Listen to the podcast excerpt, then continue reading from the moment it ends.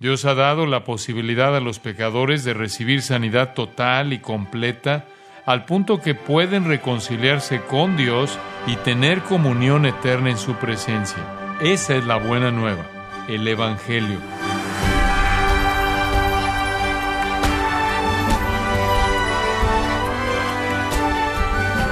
Estamos agradecidos con usted al sintonizarnos en gracia a vosotros con el pastor John MacArthur. La humanidad ha experimentado muchas plagas mortales, como la peste negra, la epidemia de la gripe, la malaria o la fiebre amarilla, como también el SIDA, entre otras. Pero ¿cómo se pueden comparar estas plagas con una que mata a todos los que viven sin excepción? Bueno, el día de hoy el pastor John MacArthur en la voz del pastor Luis Contreras nos enseña acerca de la cura que Dios tiene para el pecado, que es la epidemia más devastadora que enfrenta la humanidad, parte de la serie El Nuevo Testamento de principio a fin, en gracia a vosotros. El versículo que estaremos analizando está en 2 de Corintios 5, 21 y dice así: Al que no conoció pecado, por nosotros lo hizo pecado, para que nosotros fuésemos hechos justicia de Dios en él. La Biblia establece claramente que todos los seres humanos somos pecadores por nuestra naturaleza y por nuestros hechos. En verdad, todos somos pecadores desde nuestro nacimiento. Por esto nacimos alienados del Dios Santo, quien no puede ver el pecado ni tener compañerismo con los pecadores. Esta alienación a causa del pecado nos priva de conocer a Dios. Él es demasiado santo como para tener algún tipo de relación con los pecadores que no sea la del rechazo hacia ellos. El resultado de tal rechazo a través del tiempo es una eternidad transcurrida en el infierno. Esto quiere decir que cada uno vive su vida sin Dios y si muere en esa condición pasará la eternidad atormentado sin Dios. Pero afortunadamente sí tenemos una cura para el pecado. Dios ha dado la posibilidad a los pecadores de recibir sanidad total y completa, al punto que pueden reconciliarse con Dios y tener comunión eterna en su presencia. Esa es la buena nueva. Eso predican los cristianos, el Evangelio. Hay una cura para el virus del pecado, de manera que la animosidad entre los hombres y Dios pueda concluir desde ahora y para siempre y los pecadores se reconcilien con el Dios Santo. Si lee los versículos anteriores en 2 de Corintios 5, 18 al 20, verá en reiteradas ocasiones la palabra reconciliado, de una u otra forma. El versículo 18 dice, Dios, quien nos reconcilió consigo mismo por Cristo. El versículo 19 dice que Dios estaba en Cristo reconciliando consigo al mundo. Y al final del versículo hacemos un llamado a los pecadores, reconciliaos con Dios. Esa es la buena nueva. La gran noticia de que no tiene que vivir impíamente a través del tiempo o en la eternidad. Usted no necesita sufrir sin Dios en esta vida y sufrir el tormento eterno sin Él en la porvenir. La reconciliación es posible. En el versículo 20 Pablo dice, Así que somos embajadores en nombre de Cristo. Os rogamos en nombre de Cristo, reconciliaos con Dios. Sin embargo, esto suscita una pregunta. ¿Cómo puede ocurrir la reconciliación? ¿Cómo puede un Dios absoluto y completamente santo, que es además infinitamente puro y perfecto, reconciliarse con los pecadores? ¿Cómo puede Él hacer esto siendo demasiado puro como para mirar el pecado o tener compañerismo con los transgresores? ¿Cómo puede Dios satisfacer su ley justa y santa con la condenación de los pecadores a través del castigo justo y merecido y aún mostrar misericordia a aquellos que no la merecen? ¿Cómo se puede satisfacer tanto su justicia como su gracia? ¿Cómo puede Dios ser justo y ser el que justifica a los pecadores? Como dice Romanos 3:26. En 2 de Corintios 5:21 se nos dice cómo. Las quince palabras griegas en este versículo traducido al español definen cuidadosamente y ponen en equilibrio el misterio de la reconciliación. Ellas nos muestran la esencia de la expiación. De hecho, este versículo único es el corazón de la buena nueva. Es la verdad más poderosa en las escrituras, porque contiene y explica cómo los pecadores se pueden reconciliar con Dios. Aquí se resuelve la paradoja de la reconciliación. Aquí se soluciona el misterio y el enigma se responde. Es aquí donde encontramos cómo la justicia santa y el amor perfecto se satisfacen, cómo la justicia y la misericordia pueden estrecharse mutuamente. La verdad, de esta oración única y corta resuelve el dilema más profundo sobre cómo Dios puede reconciliarse con los pecadores. En este versículo hay muchas verdades a considerar. Tenemos que buscar cuidadosamente a través de este escondite de joyas raras. Quiero dirigir su atención a cuatro características del texto que desarrollan su importancia. El benefactor, el sustituto, los beneficiarios y el beneficio. Esto resume cómo Dios puede reconciliarse con los pecadores. Veamos en primer lugar al benefactor. El benefactor. El versículo dice, lo hizo. Si usted es un estudioso de la Biblia, la primera pregunta que hará es, ¿quién lo hizo? La respuesta es una palabra al final del versículo 20. Dios. Dios es el antecedente. Al que no conoció pecado por nosotros, lo hizo pecado. El punto es, este es el plan de Dios. Él es el benefactor. Dios está por detrás del plan de reconciliación. Él lo diseñó, Él lo determinó, Él lo llevó hasta el buen término. Esta es una perspectiva crucial. No podía haber reconciliación a menos que Dios la iniciara, la activara y la aplicara. Él tuvo que diseñarla y ejecutarla. No podía provenir de fuente humana alguna. No hay nada que el hombre pueda hacer o no hacer que produzca la reconciliación con Dios. De acuerdo con Isaías 64, 6, todos nuestros esfuerzos en el reino religioso equivalen a trapos de inmundicia. El mundo está repleto de religiones. Pero toda religión fuera del cristianismo no es más que el hombre generando un plan con la ayuda de Satanás en el que intenta reconciliarse con Dios. Esa es la fisura fatal de todas las religiones del mundo. No importa bajo qué nombre vengan. En Romanos 3, 10 y 11 dice, no hay justo ni aun uno, no hay quien entienda, no hay quien busque a Dios. Usted pensará que si había algún tipo de personas capacitado para idear un plan y lograrlo con mayor acierto, habrían sido los judíos. Después de todo, los judíos eran el pueblo del Dios verdadero. Pero los pecadores nunca pueden lograrlo porque de la única manera en que puede ocurrir la reconciliación es que Dios extienda su mano a los pecadores. Y Él lo hizo. Fue Dios quien, al que no conoció pecado por nosotros, lo hizo pecado. Ese fue el plan de Dios. Jesús fue a la cruz no porque los hombres lo eligieron, aun cuando lo hicieron. Jesús fue a la cruz no porque espíritus de seducción controlaron la mente de los líderes religiosos del judaísmo para tramar su muerte, aun cuando lo hicieron. Jesús fue a la cruz no porque una turba enfurecida clamaba por su sangre, aun cuando lo hicieron. Jesús fue a la cruz porque Dios lo planeó. Dios lo diseñó como medio único y absolutamente necesario a través del cual se podía llevar a cabo la reconciliación. Por eso Jesús dijo, yo he venido al mundo a hacer la voluntad del Padre. Por eso en Juan 18:11 él dijo, la copa que el Padre me ha dado no la he de beber. La copa se refiere a la copa de la ira de Dios. Es por eso que en Hebreos 10, 5 y 7 se cita al Señor Jesús cuando dice, me preparaste cuerpo. He aquí que vengo, oh Dios, para hacer tu voluntad. Por esto cuando Pedro se levantó en el día de Pentecostés y predicó a los habitantes de Jerusalén, muchos de los cuales habían estado clamando por la sangre de Jesús y habían sido culpables de pedir su ejecución. Pedro dijo en Hechos 2.23, por el determinado consejo y anticipado conocimiento de Dios, matasteis, esto es al Hijo de Dios, crucificándole. Ellos hicieron su gran maldad, pero todo estaba dentro del plan del Padre. Solo Dios podía llamar al segundo miembro de la Trinidad, encarnarse y venir al mundo y humillarse a sí mismo y tomar la forma de ser un ser obediente hasta la muerte y muerte en una cruz, como Filipenses 2, 7, 8 dice. Solo Dios podía diseñar la expiación por el pecado que satisficiera su justicia, porque solo Él conoce qué es necesario para satisfacer su justicia. Solo Dios conoce qué propicia su ira. Nosotros no lo conocemos. Solo Dios podía decidir cómo su santidad propia infinita, su odio intenso al pecado y su justicia inflexible podían ser perfectamente satisfechos sin destruir al pecador. Solo Dios podía conocer qué costaría volver al pecador acepto ante Él, de manera que pudiera escapar del infierno eterno y vivir en la presencia misma de Dios en su propia morada.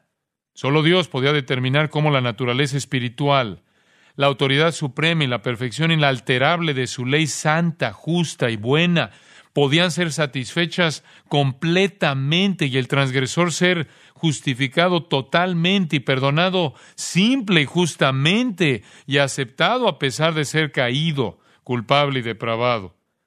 Solo Dios podía aportar todos esos componentes a la reconciliación. Solo Dios sabía cómo solucionar el dilema. Solo Él conocía que podía satisfacer sus requerimientos justos. Solo Él sabía cómo consumir su ira de manera que ésta se consumara. Solo Él supo cuánto necesitó para resistir la carga del pecado y soportar el castigo de su furia.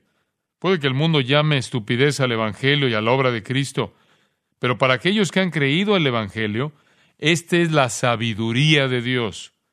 Solo la sabiduría más pura y profunda del Dios infinitamente santo podía concebir un plan en consecuencia con su santidad infinita para reconciliar consigo mismo a pecadores totalmente malvados. Por tanto, Dios es el benefactor, aquel que concibe el plan y lo ejecuta. El plan de salvación mana de esta gran realidad. Juan 3:16 lo expresa diciendo, porque de tal manera amó Dios al mundo que ha dado. Eso es exactamente lo que dice Pablo con términos diferentes en Romanos 5:8. Mas Dios muestra su amor para con nosotros en que siendo aún pecadores, Cristo murió por nosotros. Todo esto es resultado del amor de Dios. Pablo dice en el versículo 10, porque si siendo enemigos fuimos reconciliados con Dios por la muerte de su Hijo, Dios lo comenzó porque nos amaba. Dios en su amor provee el sacrificio y ofrece maravillosa, benigna y deseosamente el regalo del perdón. El precio del pecado se ha pagado y ahora Él le ofrece perdón y reconciliación. Ahora, ¿qué fue necesario para lograr esa reconciliación?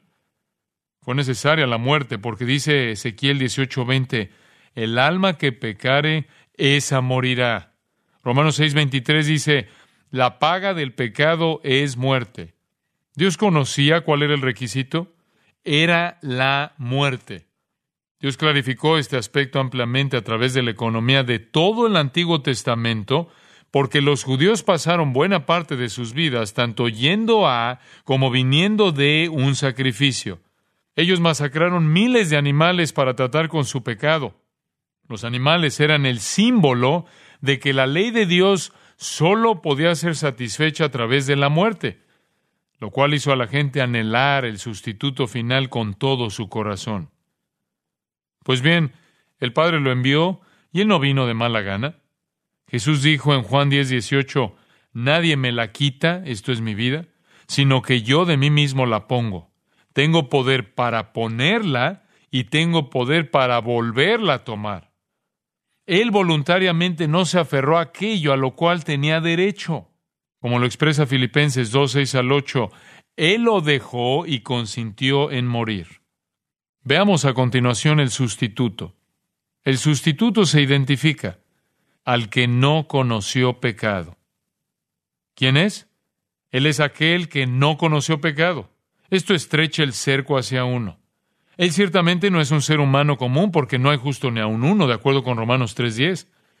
En Romanos 3.23 dice, por cuanto todos pecaron y están destituidos de la gloria de Dios. Ningún humano cualifica. ¿Quién es aquel que no conoció pecado? ¿Quién es aquel que podía cargar por otra persona toda la ira de Dios contra el pecado ya que no tenía que cargar los propios? Ningún pecador podía ser el sustituto y morir por otro pecador porque tenía que pagar el castigo por su propio pecado. Se necesitaba una ofrenda pura y tenía que ser un ser humano, pues el hombre tenía que morir por el hombre. Pero no podía ser un ser humano pecador, pues en ese caso tendría que morir por sus propios pecados y no podría proveer la expiación por los pecados de otro. La única manera de que un hombre sin pecado viva es que ese hombre sea Dios, porque solo Dios no conoce el pecado. Un hombre sin pecado solo podía ser Dios. Esto fue exactamente lo que Dios diseñó. La segunda persona de la Trinidad, puro y perfecto, igualmente santo que los otros dos miembros de la Trinidad, vendría al mundo en forma de hombre.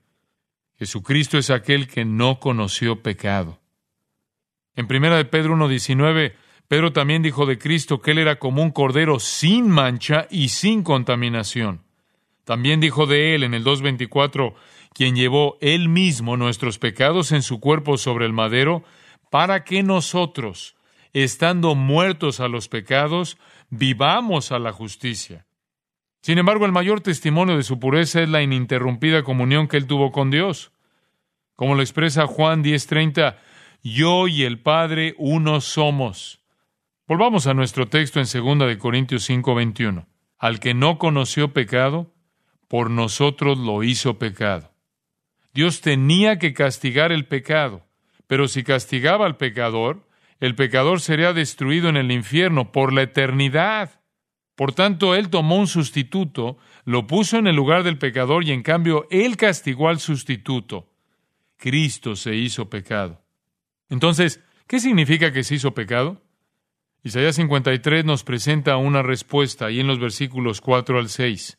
Ciertamente llevó Él nuestras enfermedades y sufrió nuestros dolores, mas Él herido fue por nuestras rebeliones, molido por nuestros pecados, el castigo de nuestra paz fue sobre Él.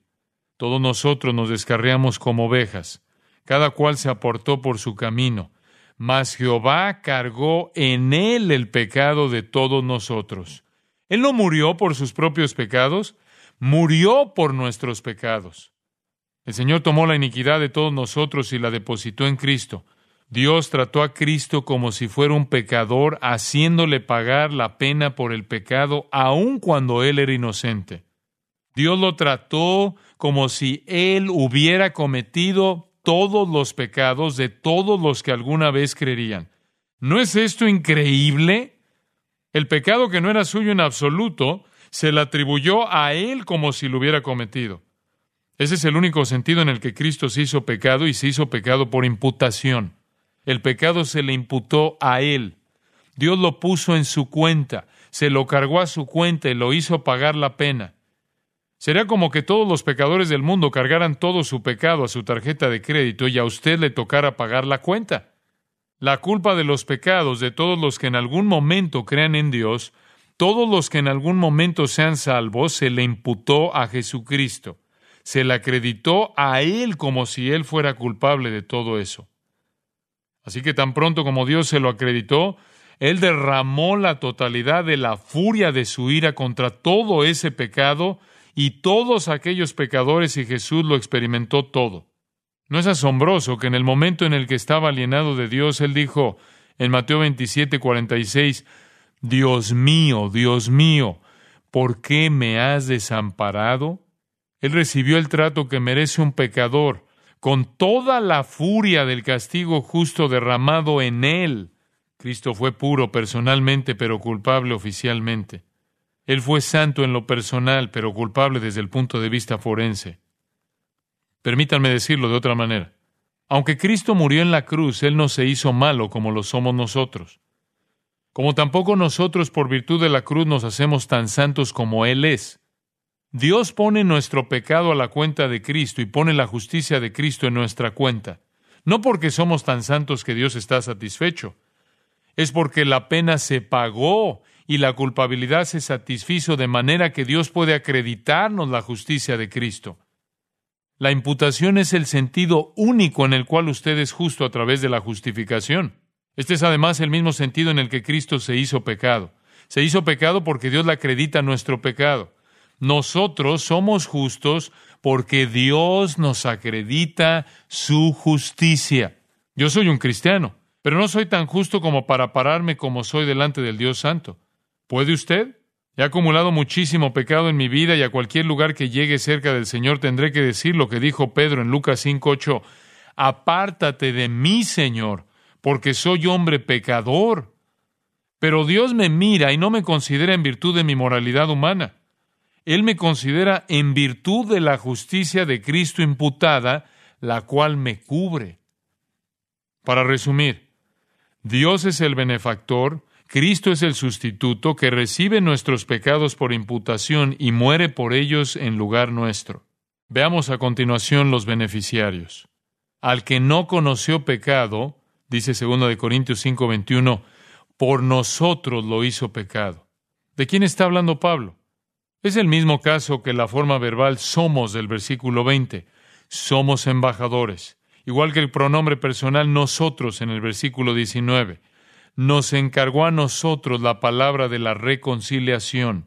Y el mismo caso de nos en el versículo 18. Dios nos dio el ministerio de la reconciliación. Entonces, ¿quiénes son ellos? Pablo los describe en el versículo 17. Si alguno está en Cristo, nueva criatura es. Las cosas viejas pasaron. He aquí todas son hechas nuevas. Hay una transformación. Con la salvación una creación nueva ocurre. Cambiamos. Pero aún con tal cambio no tendremos justicia suficiente para satisfacer al Dios Santo. Por eso Él tiene que cubrirnos con la justicia de Cristo para hacernos aceptos hasta que estemos en gloria y Él nos haga completamente justos. Esto es para los que estamos en Cristo, los que estamos reconciliados por los que murió. La sustitución real en eficacia fue para aquellos que crean. Él murió por nuestros pecados. Observen a continuación el beneficio. El beneficio. El final de segunda de Corintios 5:21 nos muestra el beneficio. Para que nosotros fuésemos hechos justicia de Dios en él.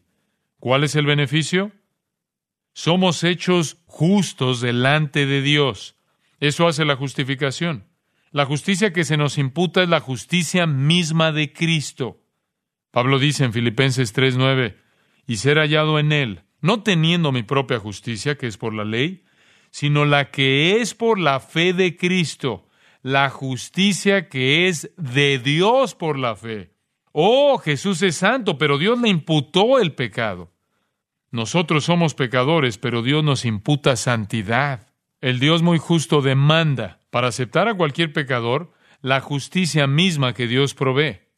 Cuando Dios lo mira, Él lo ve cubierto por la justicia de Jesucristo. Es por esto que todos sus pecados son automáticamente olvidados en el sentido eternal, porque ya Jesús pagó la pena.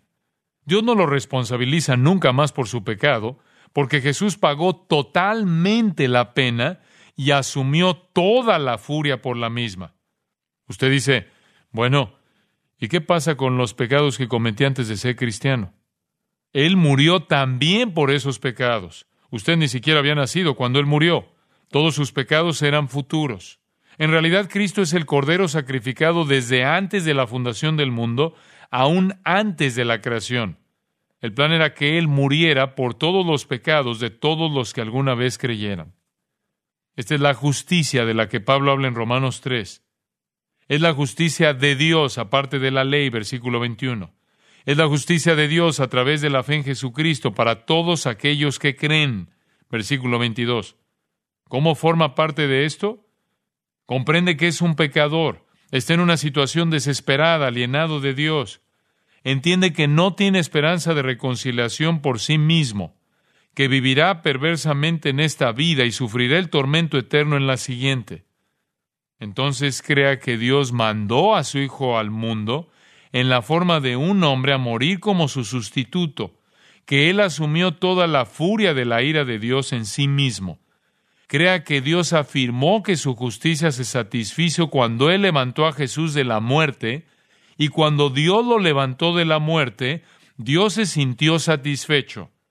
Entonces Dios lo exaltó sentándolo a su diestra en su trono, Filipenses 1:20. Cuando la obra se consumó, y cuando Jesús mismo se había ofrecido y satisfecho la justicia de Dios, nos dice Filipenses 2, 9 al 11, Dios también le exaltó hasta lo sumo y le dio un nombre que es sobre todo nombre, para que en el nombre de Jesús se doble toda rodilla y toda lengua confiese que Jesucristo es el Señor. Esto es lo que usted cree y este es el Evangelio. Cuando cree el Evangelio por fe, Dios en su misericordia le imputa la justicia de Cristo, porque sus pecados le fueron imputados a Cristo cuando murió en la cruz. El Padre lo conoció cuando el Hijo murió.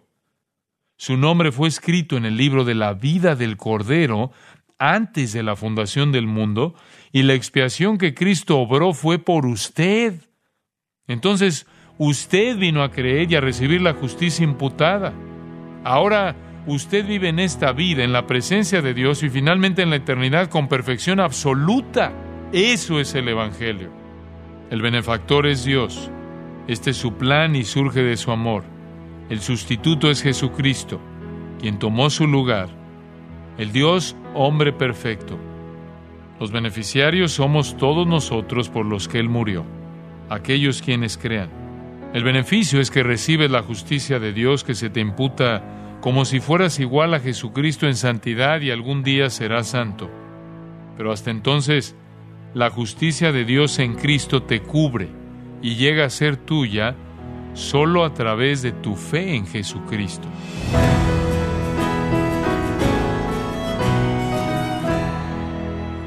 John MacArthur nos recordó que las buenas nuevas del Evangelio proveen la cura para el pecador infectado por la epidemia mortal del pecado. Nos encontramos en la serie El Nuevo Testamento de principio a fin, aquí en gracia a vosotros.